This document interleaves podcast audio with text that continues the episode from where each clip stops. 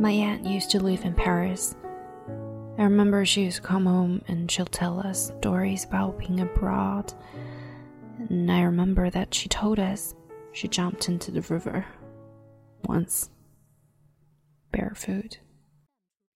She smiled, leapt without looking, and tumbled into the sand.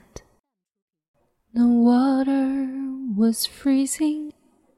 She spent a month sneezing, but said she would do it again.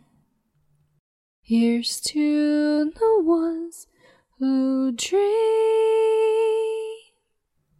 foolish as they may seem. Here's to thoughts that ache.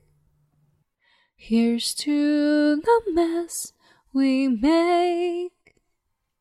She told me a bit of matzes is key to give us new colors to see. Who knows where it will lead us? 我是潇雨，See you in the La La Land. Is someone in the crowd?